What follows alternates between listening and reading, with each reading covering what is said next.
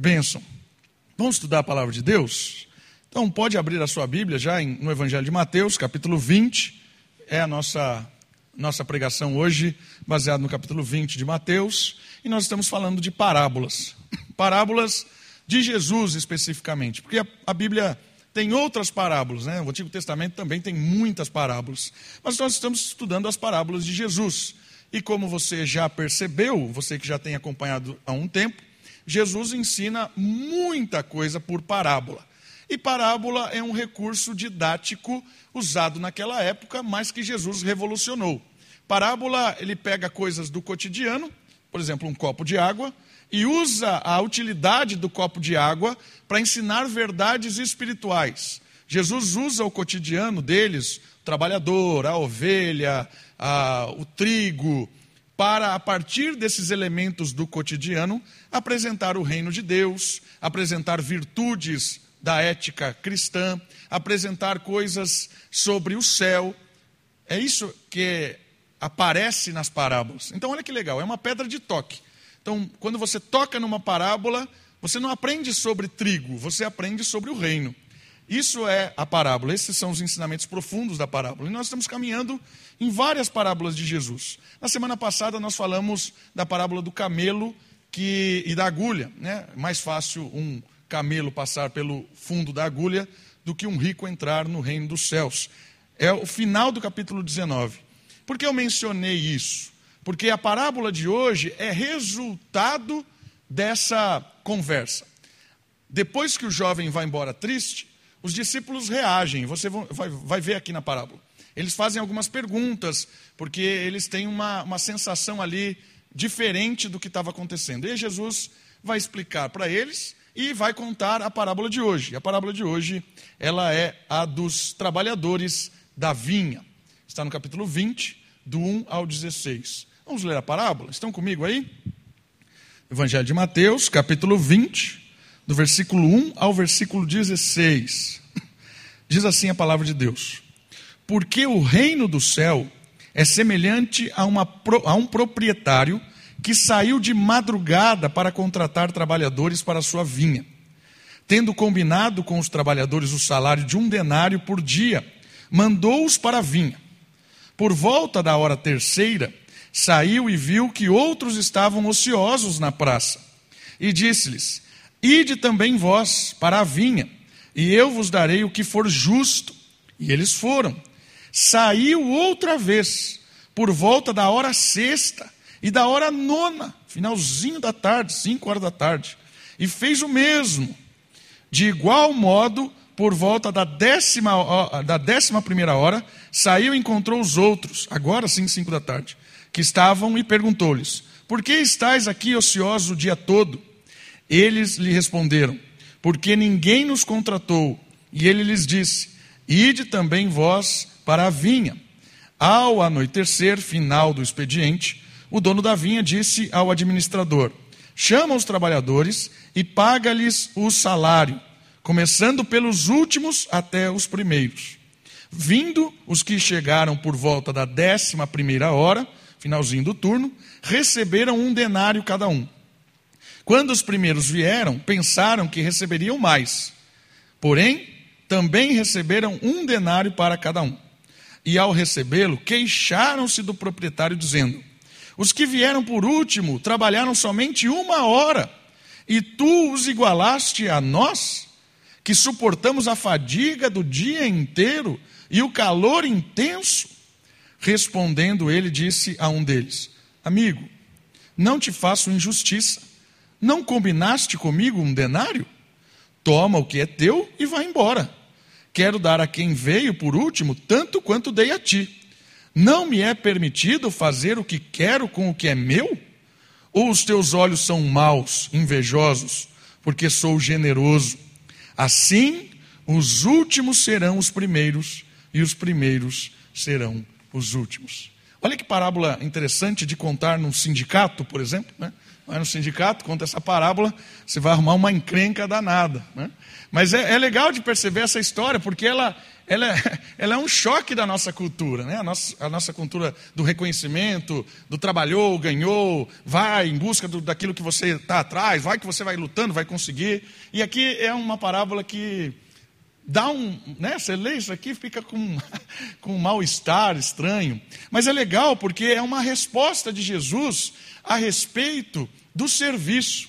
É uma conversa de Jesus com os seus discípulos no tema servir, trabalhar dentro do reino. Porque eu não sei se você percebeu, a parábola ela começa dizendo assim: o reino dos céus é semelhante a. Aí começa a falar, aquele que saiu contratando e tudo mais. Então é uma conversa sobre servir. Presta atenção nisso aqui, porque ela está ligada, como eu disse, a algumas coisas que aconteceram antes, no final da parábola do domingo passado. Essa parábola é contada logo em seguida de uma frase dita por Cristo aos discípulos, após a partida do jovem rico. Olha só o que Jesus disse no final do versículo do capítulo 19: Os últimos serão os primeiros. Né? A gente usa isso quando fura fila, às vezes, né? Os últimos serão os primeiros. Mas o que é que, que Jesus está querendo dizer com isso? É o que nós vamos ver nessa parábola de hoje. Jesus explica essa frase do final do capítulo 19 na parábola de hoje. O que mais? É o anúncio dessa parábola, né? essa frase, anuncia a parábola de hoje, que revela aos discípulos que o arrependimento é a chave da herança do reino. Portanto, não deveriam desprezar o jovem que foi embora triste. Olha que ensinamento interessante. Porque o jovem foi embora triste, porque ele tinha muitos bens, e ele percebeu que ele não, não queria abrir mão daquilo para uma vida nova com Cristo. Ele estava preso àquela antiga vida, e ele achava um preço muito alto seguir a Jesus. Então ele foi embora triste. E aí, essa situação, eles, o jovem indo embora triste, rendeu perguntas de Pedro. Né? O que é que Pedro pergunta? Final do capítulo 19. Eis que nós deixamos tudo Olha só a frase que Pedro disse, final do 19. Nós deixamos tudo e nós te seguimos. O que é que nós receberemos? Esta pergunta de Pedro nos ensina sobre bondade, justiça, soberania e graça. Vai aparecer tudo na, na história de hoje. Todos esses termos vão ser respondidos aqui.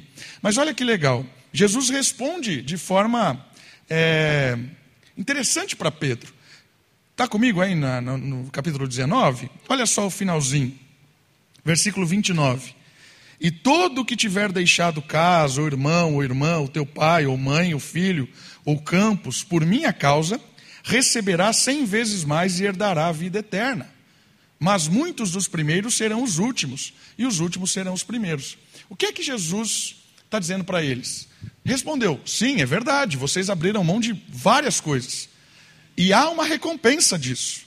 Deus retribuirá o seu trabalho, o seu serviço. Você herdará o reino, está aí no texto. Fazer, fará parte do reino de Deus. Mas, uma coisa muito interessante também de perceber, e aí a parábola vai nos ensinar isso. Não despreze o jovem rico. Por quê? Porque nesse momento ele rejeitou. Mas, enquanto houver vida, há esperança. Enquanto ele estiver vivo, Pode ser que ele chegue na casa dele, caia a ficha, e ele creia, não, é verdade aquilo que Jesus disse. E aí ele volte atrás. E aí ele comece uma vida, uma vida nova. Então, olha só, a ideia é o seguinte: os discípulos lá no comecinho já abriram mão das coisas e começaram a servir. São os trabalhadores lá do início, né? da hora primeira. Talvez o jovem rico seja o trabalhador da hora última. Foi chamado lá às cinco da tarde, finalzinho do dia. Trabalhou uma hora só e mesmo assim recebe o que foi prometido, a herança da vida. Então, a parábola tem essa conotação. Cuidado quando você despreza alguém, porque até aquele momento essa pessoa não demonstrou interesse de fé, essa pessoa não de demonstrou que entregaria a sua vida para Cristo, seria tocado pelo Espírito. Calma, não é assim. Então, a parábola de hoje vai nos ensinar sobre serviço a Deus, como é que Deus trabalha essa história de servir, e a parábola também vai nos ensinar sobre a graça de Deus. Deus generoso que retribui conforme a sua soberania, conforme a sua, o seu entendimento. É disso que a parábola vai falar. Então vamos caminhar pela parábola. Nós lemos a parábola, percebemos algumas coisas e ela começa falando sobre o senhor da vinha, que começa a recrutar trabalhadores. Olha só, a parábola apresenta o dono de uma vinha contratando trabalhadores desocupados. Texto faz questão de, de, de apresentar essa, para, essa palavra algumas vezes. Os trabalhadores que estavam ociosos. Por que, que aparece essa palavra trabalhadores? Porque os é, ociosos. Porque os trabalhadores aqui, nesse tempo, não tinham direito nenhum. Nenhum, nenhum. Olha só que, que coisa interessante. Esses trabalhadores que iam na praça e ficavam esperando ser contratados, eles não tinham nenhum tipo de direito. Nada. A situação deles era pior do que a situação de um escravo naquela época. Porque o escravo, nesse contexto, a gente, a gente quando fala de escravo, a gente já lembra do nosso contexto mais próximo, né? a escravatura que aconteceu no Brasil, que é algo desumano. Mas a escravatura nesse período não é igual a essa aqui, que nós vivemos aqui no Brasil. Né? Temos resquícios dela até hoje. Essa escravatura era diferente. O escravo morava dentro da casa, tinha os seus direitos resguardados pela lei de Israel, ele tinha muita coisa. Ele, ele vivia muito melhor que esses trabalhadores, para você ter uma ideia. Então, esses trabalhadores estavam ali contando com a graça de alguém que viesse e contratasse eles, e muitas vezes eles não receberiam nada, muito pouco. Então, olha que interessante: o senhor da vinha, ele chega logo de manhã, e ele pega aqueles que estavam ociosos, ocupados, no começo da manhã ele já oferece: olha, vamos combinar o dia de trabalho? Vamos combinar. Quanto é o dia de trabalho? Um denário. Show de bola. Um denário valeria o dia de trabalho todo. Então pode ir trabalhar. É isso que aconteceu. E depois, por outros períodos do dia, você percebeu na parábola, que ele saiu nove, meio-dia, três da tarde, cinco da tarde, e cada momento ele achava as pessoas desocupadas e inseria no reino. Aqui já temos uma boa lição. Sabe qual é a lição? No reino de Deus não tem pessoas ociosas, desocupadas. Por quê? Porque pessoas ociosas, elas estão no mundo. Elas estão angustiadas com as coisas do mundo. Elas estão na expectativa de resolver os problemas do mundo. No reino de Deus é diferente. Porque no reino de Deus você já foi inserido num trabalho, numa missão, num propósito. E a partir desse propósito é trabalhar para o Senhor da vinha. Porque ele prometeu que justamente retribuirá. Olha que maravilhoso esse ensino. Porque muitas vezes hoje nós olhamos para o contexto da missão, o contexto da igreja, do propósito do reino, e a gente não percebe que nós somos chamados para servir e não só para ser servido. A dinâmica de servir e ser servido, ela acontece naturalmente, porque uma hora você é servido, uma hora você serve. Esse é o contexto da dinâmica da igreja. Mas não podemos só ser servidos, nós precisamos estar ativamente envolvido na missão. Não existe crente ocioso, não existe crente aposentado, não existe crente que trabalhou demais. Olha que, que interessante. Por quê? Porque o dia não se encerrou ainda. Quando é que o dia se encerra? Quando o dono da vinha voltará para retribuir e pagar as recompensas, que a Bíblia chama de galardão, e a gente vai ver um texto daqui a pouquinho sobre isso. Mas olha que legal, o dia não acabou. Nós não estamos no final do dia, nós estamos no meio do dia. O sol está lá, escaldante, estamos suando. E se você está ocioso, quero dizer para você que você está atrapalhando e muitas vezes estorvando quem quer trabalhar. Olha que mensagem dura que Jesus começa colocando para a gente pensar. Por isso, meu irmão, minha irmã, se você está aqui hoje, se você está ouvindo isso aqui, essa mensagem é para despertar o seu interesse de se envolver em servir no reino. O que é que você está fazendo no reino? Pare e pense. Responda para você. O que é que você está fazendo dentro da obra de Deus? O que é? Só está servindo, só está bebendo, só está experimentando, ou você está se envolvendo no reino? E existem infinitas possibilidades de se envolver no reino. Quer um exemplo? Orar. Mas orar com propósito. Essa semana eu vou contribuir para o reino. Eu vou dedicar uma hora do meu dia, todos os dias, para orar pela igreja. Olha que bênção que você, com 90 anos, pode fazer. Dedicar uma hora do seu dia servindo no reino, orando pelos presbíteros, pelos diáconos, pelo pastor, pela comunhão da igreja, pelos enfermos. Todos os dias eu vou orar. Esse é o meu serviço no reino. Ninguém precisa ver, ninguém precisa saber. É só fechar a porta do seu quarto, ficar lá, você e Deus e o diabo que está lá vendo o negócio pegar fogo, porque quando vem o evangelho, quando vem a oração, o fogo do Espírito desce sobre a sua vida e abençoa muita gente. Percebe como você pode se envolver? Percebe como você pode estar ativamente no reino, orando? Não interessa quantos anos você tem, se você é uma criança, se você é um jovem, adolescente, não importa. Quanto mais gás você tem, mais responsabilidade você tem de se envolver com as coisas com as coisas do reino, de servir. Temos tantas coisas para servir aqui na comunidade, tantas coisas.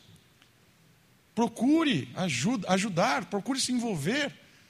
É, vou contar, um, nós vamos armar um, bazar nos próximos meses aí, com as, as coisas da confecção. Vamos vender tudo que está na confecção para mandar dinheiro para missões e, quem sabe, abrir uma empresa missionária. Você pode se envolver com o bazar.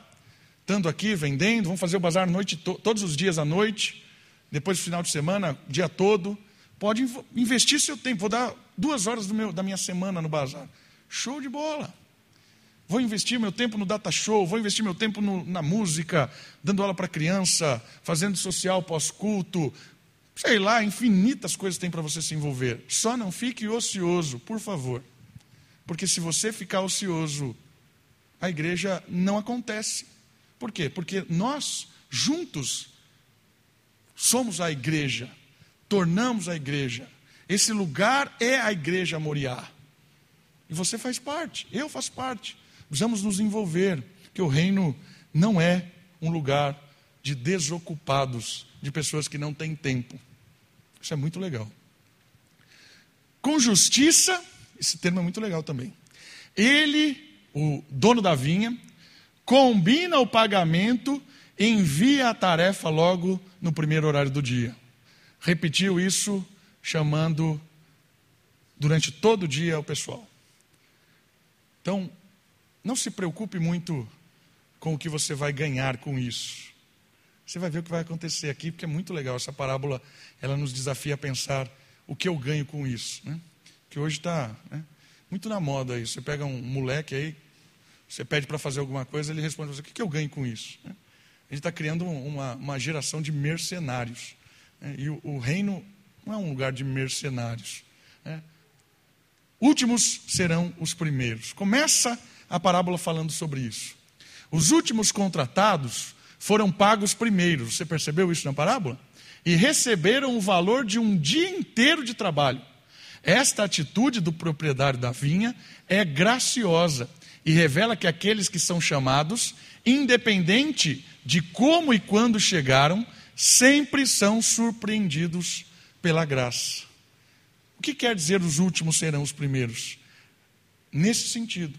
Pode ter várias interpretações, mas a ideia é de que não importa se você chegou logo no reino, pequenininho, me converti com cinco anos, minha vida toda eu estou dentro da igreja, graças a Deus por isso, é bênção servir a Deus. Mas não importa se você chegou com 15, com 20, com 50, com 80, com 90 anos, no final, como o ladrão na cruz. Não teve tempo de descer da cruz e fazer praticamente nada, ele expressou somente a fé. E a fé é um dom, é um algo maravilhoso, e a fé dele o redimiu. Mas não importa que horas você chega à vinha, não importa em que momento você entra no reino, o importante é que você se envolva. O importante é que você queira também servir as pessoas. E é importante perceber que é a graça de Deus. É a graça que nos chama em determinado momento da nossa vida. E não interessa como você chega. Ah, pastor, eu cheguei, ainda não sei nada, não sei fazer nada. Claro que sabe. Claro que você pode fazer alguma coisa. São dons espirituais, são habilidades que Deus lhe deu. Você pode ser útil em muitos lugares, de várias maneiras. É a graça de Deus, independente de como você chegou, Deus vai trabalhando no seu caráter, na sua vida, na minha vida, Deus vai moldando os nossos, as nossas histórias, independente de como nós chegamos, nós chegamos já prontos para servir. Uma coisa que às vezes é ruim, e aí eu, eu vejo na história nossa como presbiterianos, a pessoa chega na igreja, a gente deixa a pessoa lá anos até ela se envolver com alguma coisa. Ah, tem que passar pela classe 1, 2, 3 e 4 de doutrinas. Depois classe 5, 6, 7, 8 de ministérios né, da. Sei lá. Inventa um monte de burocracia para a pessoa. Não é assim que funciona. Chegou, tem que servir. É claro que a pessoa que acabou de chegar não vai pregar, não faz sentido. Por quê? Porque não tem o que dizer ainda. Talvez uma experiência de testemunho ela possa até contar, mas ela não vai, nesse sentido, ainda usar dessa oportunidade. Mas ela pode se envolver com outras coisas. Independente de como você chegou, quando você chegou, você é muito bem-vindo para fazer parte de qualquer ministério da nossa comunidade. Porque os nossos ministérios não têm dono. Não é o ministério do Davi, o ministério do Henrique, o ministério do Melk, ou o ministério do Denis. Não é, não tem dono. Todos os ministérios fazem parte do Senhor da vinha. Você é bem-vindo para servir. Deus vai te capacitar. E a igreja está aqui para lapidar, servir e ser servido. Eu aprendo, eu cresço e também sirvo. Essa é a ideia da graça. Os últimos serão os primeiros, porque até os últimos também são recompensados e são agraciados para poder servir, para fazer parte desse reino. que mais? Os primeiros trabalhadores. Olha o que aconteceu nessa história. Aqueles que chegaram primeiro foram pagos com justiça. Perceba isso. Os que começaram a trabalhar às 5 horas da manhã criaram uma falsa expectativa, medindo o seu trabalho com os que começaram às 17 horas. Olha o que aconteceu. Enquanto eles estavam trabalhando, eles começaram a trabalhar com algo na cabeça. O que era o algo na cabeça? O, a, a, a, o, o que foi justamente estabelecido. Receberam justamente o que lhes havia sido anunciado e reagiram com inveja. Tinham combinado, vocês vão receber um denário, certo? Certo, show de bola. Combinado? Está feliz? Estou feliz. Vamos trabalhar? Vamos trabalhar começaram a trabalhar, começaram a se envolver. E aí foi chegando gente na vinha. E aí aconteceu uma coisa muito perigosa. Eles pararam de olhar para o Senhor da vinha e para as promessas do Senhor da vinha e começaram a olhar para os outros trabalhadores. Eles começaram a avaliar o seu serviço, o seu desgaste, o seu suor, não mais pelas promessas do Senhor da vinha, mas comparando com os outros. Ah, o cara acabou de chegar. É claro que eu vou ganhar muito mais do que ele. É claro. Eu estou aqui já há tanto tempo. Eu já estou aqui na igreja há tanto tempo. Fiz parte da fundação da igreja. Sou um dinossauro presbiteriano. Já sei de tudo. Sei os manuais de cor. Conheço de. Eu sei que vou ser retribuído com justiça. Até aí tudo bem, mas que justiça? Aí eu olho para o outro pro lado. Nossa, o cara acabou de chegar. Acabou de chegar. Já está fazendo isso. Já deixaram ele fazer isso? Ó, oh, no meu tempo, lá no, nos anos 20, bolinha lá. Não, o cara que quando chegava na igreja tinha que passar. O conselho era duro, severo. Agora é esse bando de mole aí. Agora não é assim que funciona. Deixa esse cara chegar aí e começar a fazer. O que aconteceu? Parou de olhar a recompensa assim e começou a medir a recompensa do lado. Olha que loucura isso aí. Começou a julgar o seu trabalho pelo trabalho do outro e começou ainda a criticar o outro. Não pode deixar esse fulano se envolver com isso. Não pode, ele é muito novo. Nossa, moleque de tudo, já vão deixar ele fazer isso? Qual o problema disso? O problema disso é que o cara, o indivíduo, a pessoa, né, homem, mulher, criança, sei lá, qualquer um que seja, ele começou a ter inveja do trabalho que é para Deus, da missão que é para Deus, de algo que é dele com Deus. E aí vem uma frase muito legal do Bruce. Olha a frase. os primeiros correm o risco de se tornarem os últimos, quando a abnegação é reduzida a um sistema de regras e práticas ascéticas, deixando para trás o amor a Cristo e amando somente a si mesmo. O que esse cara está querendo dizer com isso? O que esse teólogo está dizendo com isso? Ele está falando o seguinte: quando a pessoa chega, que chegou há muito tempo na igreja, ele começa a perder a noção de como é que ele faz parte da igreja. Da graça, da misericórdia, do amor de Deus, da abnegação. O que é abnegar? É abrir mão, abrir mão do, da, da sua vida para que Cristo viva em você. E essa abnegação, ela serve no reino por amor. Por que é que você faz isso? Eu faço isso porque eu amo a Deus. Não porque existe um, um ritual. Mas quem está muito tempo na igreja, olha esse alerta para nós que somos mais velhos, mais maduros espiritualmente. Estamos há um tempo já na igreja. A gente vai se é, acomodando, a gente vai perdendo as noções da graça. E aí a gente entra nesse, nessa, nesse problemaço aqui, ó, que a abnegação né, o abrir mão por amor a Cristo, se resume em duas coisas: regras e práticas ascéticas. O que, que é isso? Regra é porque eu agora só cumpro regra. Aí eu vou lá, olha que legal, faço aqui, tem que ir na igreja agora? Vou na igreja, eu sento lá, né? Não participo de nada, eu fico ali só fingindo que estou ouvindo. Acabou o culto, ah, beleza, vou embora.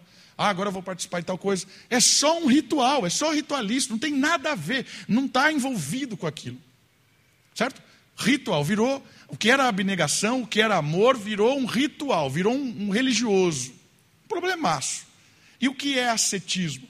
Ascetismo é você abrir mão de coisas, entre aspas, da vida cotidiana para ser um religioso. Ah, agora Agora eu só uso roupa social, porque a roupa social ela é sacra. Então eu abrir mão dessas roupas da moda. Prática ascética, no sentido de que eu estou abrindo mão de coisas aparentemente que são do mundo, né? E às vezes é algo, às vezes são algo coisas positivas, né? Parei de mentir, agora tenho uma vida é, moral mais correta. Isso são coisas boas, práticas boas. Mas se vira algo apenas como uma religiosidade, eu faço isso por amor a mim mesmo, para mostrar para os outros que eu faço isso, perdeu todo sentido. Então, olha só, isso aqui é, uma, é um alerta muito grande para quem é velho de igreja, quem está na igreja há muito tempo. Nós temos a tendência a perder o primeiro amor, temos a tendência disso, de abrir mão do amor a Cristo para amar a nós mesmos, e viramos críticos viramos chatos, viramos pessoas que ficam cobrando o tempo todo, apontando o dedo, amarguradas, pessoas que não querem servir mais porque acham que já serviram demais. Vou dar oportunidades para as pessoas que estão chegando, tudo como desculpa para não se envolver. Queridos, você está caindo na maior desgraça da história. Virar ocioso no reino de Deus, virar alguém que não serve para nada, nada. Olha que dureza. E essa mensagem é muito boa para nós que estamos mais velhos de igreja. É. Dá um choque. Para quem você está trabalhando? Por que você está se envolvendo? Para quem? Para quê? Para quê? Responda para você mesmo. É por amor a Deus? É por amor ao Senhor? É por abrir mão de coisas que eu achava que. e agora eu estou com coisas novas? Responda para você mesmo. É muito bom perceber sobre isso, porque os últimos foram pagos pela graça. Isso aqui é extraordinário para nós mais velhos e agora para os mais novos também. Por quê? Por que, que os últimos foram pagos pela graça? Os que foram contratados por último estavam felizes por poderem participar na vinha e por isso qualquer pagamento já seria maravilhoso. Qualquer coisa que me desse já está bom. Eu já estou na vinha. Agora, qualquer coisa é bênção. Percebeu o pensamento de graça, de gratidão, de amor? Isso é muito legal. O tempo no trabalho, às vezes, faz com que se perca a gratidão de estar na vinha, e olhares mundanos podem chegar. Parei de olhar para o alto, para as promessas, e começo a olhar para as pessoas. Medir o meu relacionamento com Deus, medindo com as pessoas. Querendo a retribuição com Deus, olhando para as pessoas. As pessoas que acabaram de chegar, elas são agradecidas porque fazem parte do reino. E isso basta. Deus não precisa me dar mais nada. Só de estar aqui já está bom. Olha que maravilha. Só de pertencer ao reino já está bom. Não preciso de mais nada. O que vier é lucro. É como a mulher que falou para Jesus: as migalhas que caem da mesa já estão bom, já estão boas para mim. Só as migalhas já é bênção. Quem está trabalhando há muito tempo corre o risco de não mais se contentar com as migalhas de Deus. E às vezes querer pegar Deus e colocar na parede e dizer assim: por que, que eu estou passando isso? Por que fulano de tal está assim? Por que, que eu estou assim? Por que a minha vida é assim? Sempre te servi, sempre fiz isso, perdi tudo na minha vida. Por que? Fulano de tal acabou de chegar. Por quê? Acabou perdeu o espírito da graça. Meu irmão, minha irmã, se você não tiver mais nada dessa vida, glória a Deus, porque você está no reino. Se ninguém mais te falar nada, se você for humilhado todos os dias, se a sua vida for um inferno todos os dias nessa terra, graças a Deus pelo reino. Basta. O Senhor é o meu pastor e isso basta. Não preciso de mais nada. O Senhor é o meu pastor. É graça. Isso é libertador, libertador, libertador. Sabe por quê? Porque a gente está sendo doutrinado, doutrinado a ficar correndo atrás de coisas que não levam a lugar nenhum. As pessoas estão botando uma máquina na nossa cabeça e a gente está ficando louco. A gente está perdendo o, o filé da vida. Louco, louco. Não vale nada essas coisas, meus queridos, não vale nada. Caixão não tem gaveta. Não tem. Isso, e a gente acha que é imortal. A gente não é imortal. Amanhã a gente pode morrer. Sabia que amanhã você pode morrer? Oh, não diga isso, pastor. Você pode. Eu posso morrer. Se eu morrer, eu vou estar muito feliz. Eu quero que vocês chorem, tragam flores, por favor, cantem, sofram, mas eu vou estar rindo e eu quero que vocês sofram.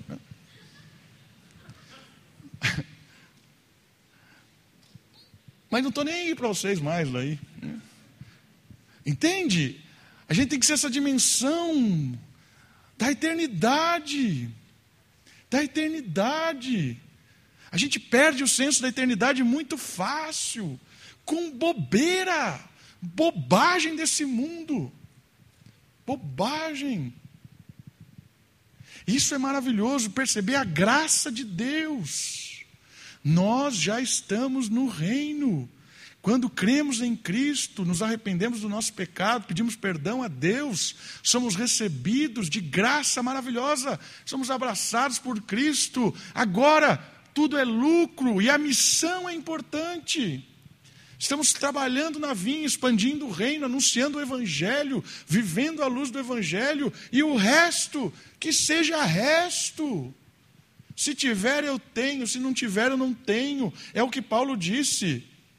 Todas as coisas eu posso naquele que me fortalece.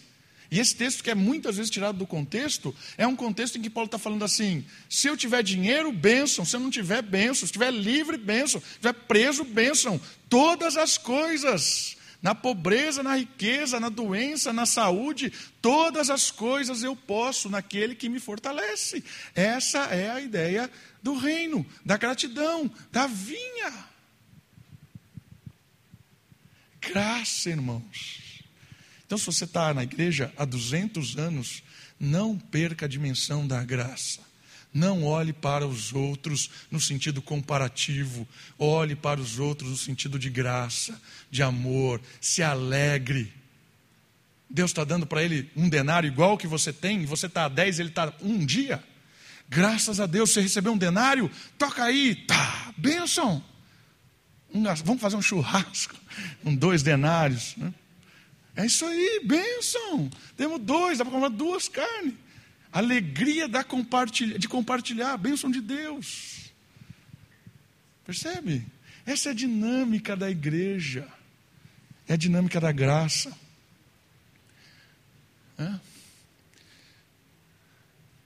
Alguns ensinamentos a, res, a, a respeito do pagamento. E aqui, reta final dessa parábola.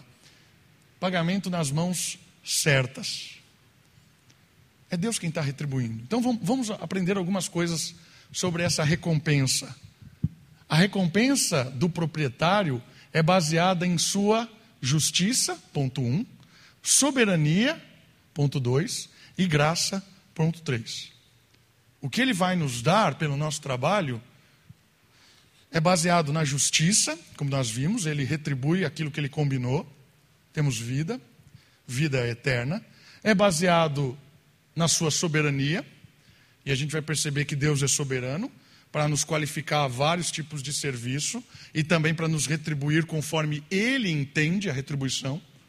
E a terceira questão é a graça. Não temos mérito nenhum. Nós fazemos porque Ele faz com que a gente faça. Nós só podemos porque Ele nos capacita. Essa é a ideia da retribuição. O primeiro ponto, falando sobre justiça. Como o Senhor da seara, com justiça, retribui conforme as obras de cada um, por isso, não devemos nos preocupar com isso, só servir. O que isso quer dizer? Deixa o seu dedinho em Mateus, abre comigo lá em Apocalipse, capítulo 22, versículo 12. O último, último livro da Bíblia, Apocalipse 22, versículo 12.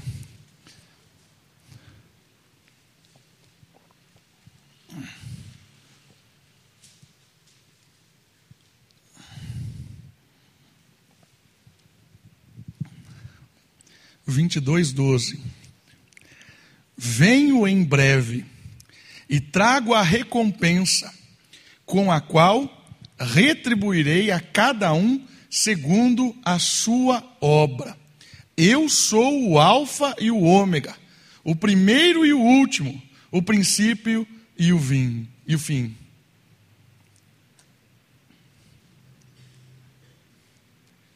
Ele vai retribuir. E Ele sabe o que você fez, o que você faz. Não ligue para isso. Não ligue. Sirva. Percebeu? Esse ensinamento é muito legal. Não se preocupe com o que você ganha com isso. Porque o mais importante você já ganhou é a eternidade. Quando você creu em Cristo, você já é salvo. Você já vai para a eternidade por causa da obra de Cristo. A fé em Cristo nos garante a vida eterna. Nós não estamos servindo a Deus para ir para a eternidade. Não. Nós cremos e vamos para a eternidade. Agora nós estamos servindo a Deus por dois motivos. O primeiro, porque Deus quer realinhar todo o mundo. Então nós servimos com as nossas virtudes, com as nossas qualidades, com os nossos dons, com a nossa santidade, baseado no Espírito, para diminuir o mal no mundo. É para isso que a gente serve para que as pessoas e as criaturas, né, os animais, vegetais, sei lá o que, sofram menos. Essa é a nossa tarefa. Na mão da igreja, na mão do reino, tudo sofre menos. Essa é uma tarefa. Então nós servimos para diminuir o mal no mundo. E o outro motivo, nós servimos para cuidar uns dos outros, enquanto o Senhor da seara não vem.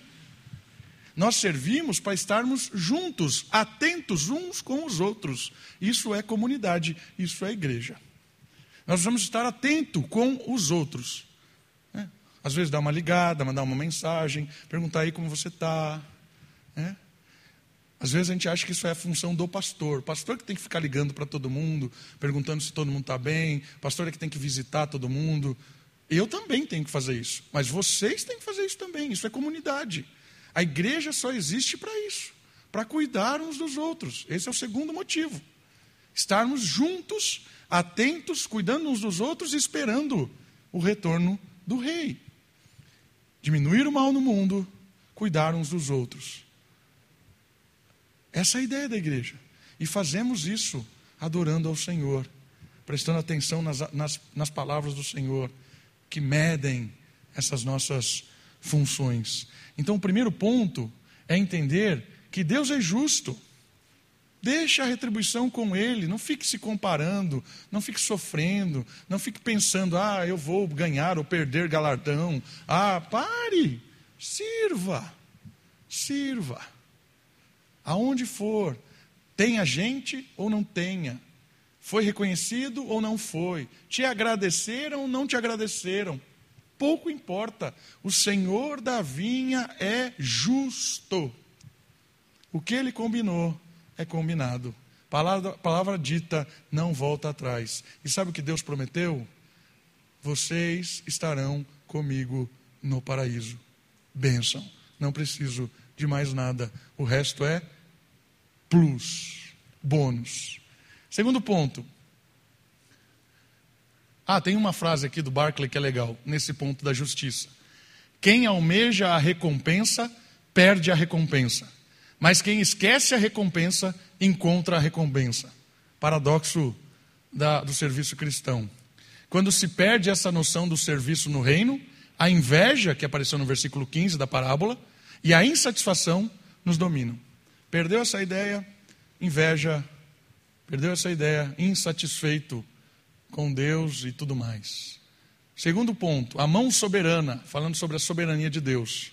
Soberania é revelada no sentido de que ele é o detentor do dinheiro e o dono da vinha. Não é injusto sua forma de avaliar o trabalho. Ele, por meio do seu espírito, é quem chama os trabalhadores para obras distintas. Então, dois pontos aqui. O Senhor é soberano.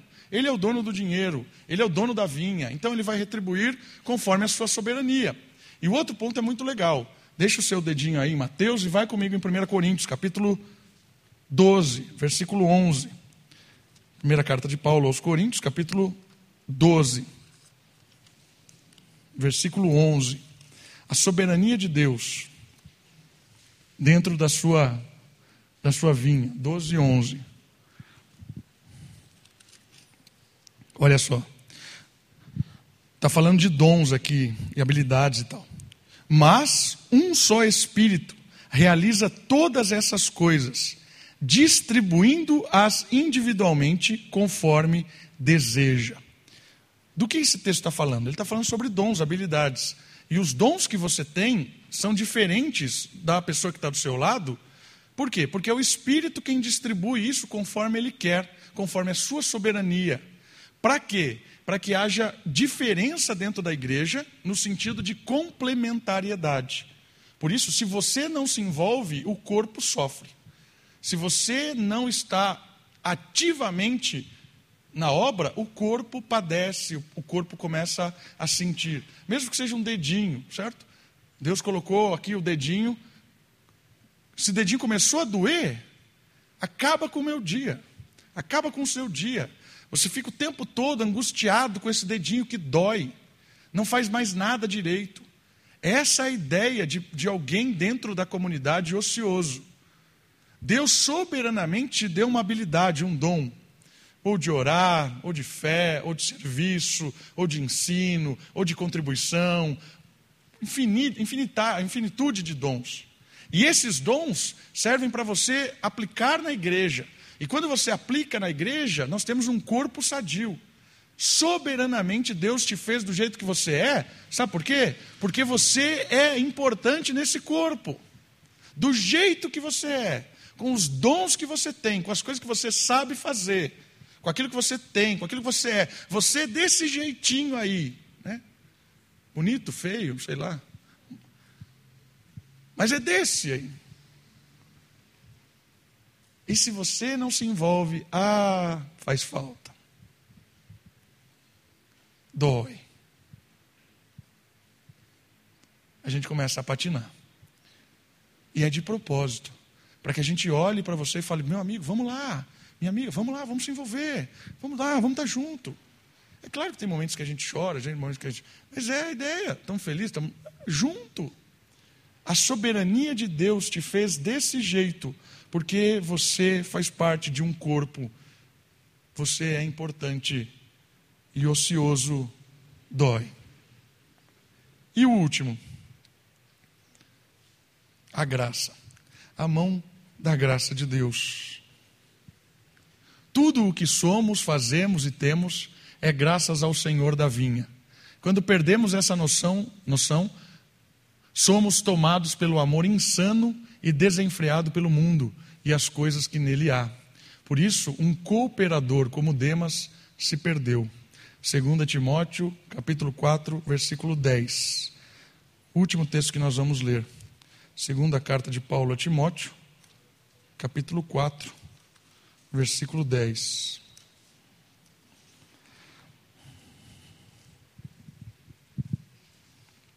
Segunda carta de Paulo a Timóteo, capítulo 4, versículo 10. Pois Demas, por amar este mundo, abandonou-me. Ele partiu para Tessalônica, Crescente foi para a Galácia, Tito para a Dalmácia. Mas Demas abandonou. Dois outros textos, Paulo fala: é meu cooperador, Demas está aqui comigo. Mas por amar tanto ao mundo, ele foi embora. Demas nos ensina que quando nós perdemos a dimensão da graça, nós também amamos o mundo. Quando nós começamos a achar que temos algum tipo de direito, que Deus nos deve alguma coisa, que eu não deveria passar isso que estou passando, que alguém é melhor do que eu, que fui tratado com diferença, que não sei o quê. Quando eu começo a me vitimizar muito dentro do reino de Deus, pode ter certeza de uma coisa que vai acontecer. Vai ser exatamente o que Demas, né, um cooperador, se perdeu. Por quê? Porque ele amou mais o mundo. Sabe aquele papo de ah, o pessoal lá da faculdade me trata muito melhor do que o pessoal da igreja. Lá eles são mais carinhosos, mais compreensivos. Ah, lá na faculdade é que o pessoal realmente me ama. Sabe esse papinho furado?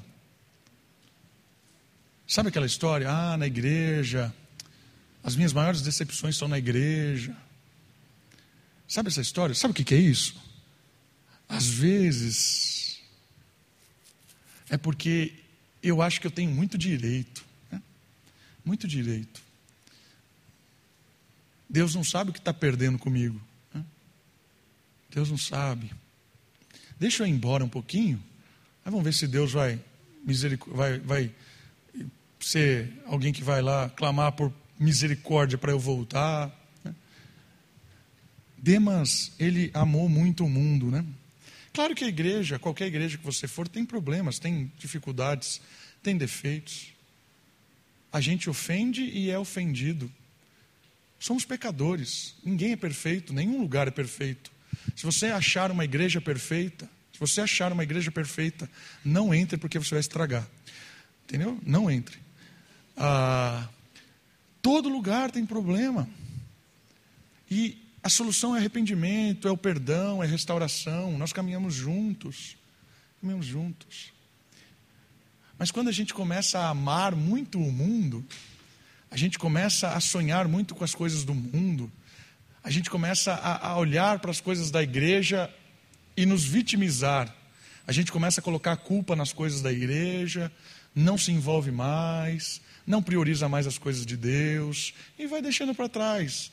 Aí uma hora ou outra, nossa, olha, tanto tempo que eu não estou na igreja, tanto tempo que eu não, não me envolvo, está lá no mundo, perdidaço. O que, que será que aconteceu? Aí você pode perguntar para essa pessoa, ela vai ter uma ótima desculpa, ela vai pôr a culpa em alguém. Que a culpa nunca é dela, é sempre de alguém, sempre. Queridos, não podemos perder a dimensão da graça. Deus nos aceitou como nós estávamos, nos perdoou, não olhou o nosso passado, perdoou, e agora nos deu o Espírito para transformar a nossa vida, nosso caráter, para servir pessoas, para estar envolvido com a comunidade, para expandir o reino, essa é a missão, e confiar que Ele é o Senhor da vinha e vai retribuir conforme as obras de cada um, porque Ele é gracioso e é a graça de Deus nos basta. Vamos orar? Baixe sua cabeça, feche seus olhos, vamos agradecer a Deus pela sua graça, pela sua misericórdia e vamos orar ao Senhor para nos incomodar, para não estarmos ociosos na, na, no reino, para estarmos envolvidos. Pai querido, muito obrigado, Deus, pela tua graça, pela tua misericórdia. Obrigado porque o Senhor nos chamou, o Senhor nos resgatou. Só isso. Não precisamos de mais nada, Deus. Muito obrigado por tudo isso, na verdade. Que, ó Deus, a tua graça seja o combustível para que a gente sirva as pessoas, para que a gente ame, para que a gente se envolva, para que a gente esteja uma hora servindo, uma hora sendo servido. Né? Que isso também não seja um ativismo, que às vezes a gente vira ativista, quer fazer tudo, quer estar em todo lugar, não aceita ser servido. Ó oh, Deus, não, que a gente também possa ser servido, aceite o serviço dos outros, que essa dinâmica aconteça com muita naturalidade dentro do nosso nosso corpo aqui, a igreja local que é Moriá, que a gente sirva, seja servido, que a gente perceba a tua graça agindo no nosso meio. Muito obrigado. Louvado seja o Senhor, porque a nossa igreja é uma igreja comprometida. Temos irmãos sérios aqui, irmãos e irmãs sérios, sérias, comprometidas com a tua causa, que estão aí trabalhando, servindo, contribuindo. Obrigado, Pai, pela Moriá uma igreja abençoada, uma igreja envolvente, uma igreja envolvida, que a gente possa crescer junto, amadurecer, que os irmãos e as irmãs que por algum motivo estão aí desanimados, que o Senhor, ó Pai, com o teu espírito anime, que o, seu, o teu espírito traga renovo, um recomeço, que a gente possa estar junto, amando e sendo amado, ó Deus. Cuida da Moriá, nos usa aqui em Americana, nos usa onde o Senhor quiser e como o Senhor quiser, ó Deus. Te louvamos, te agradecemos e oramos no nome santo e salvador do nosso Senhor Jesus Cristo. Amém.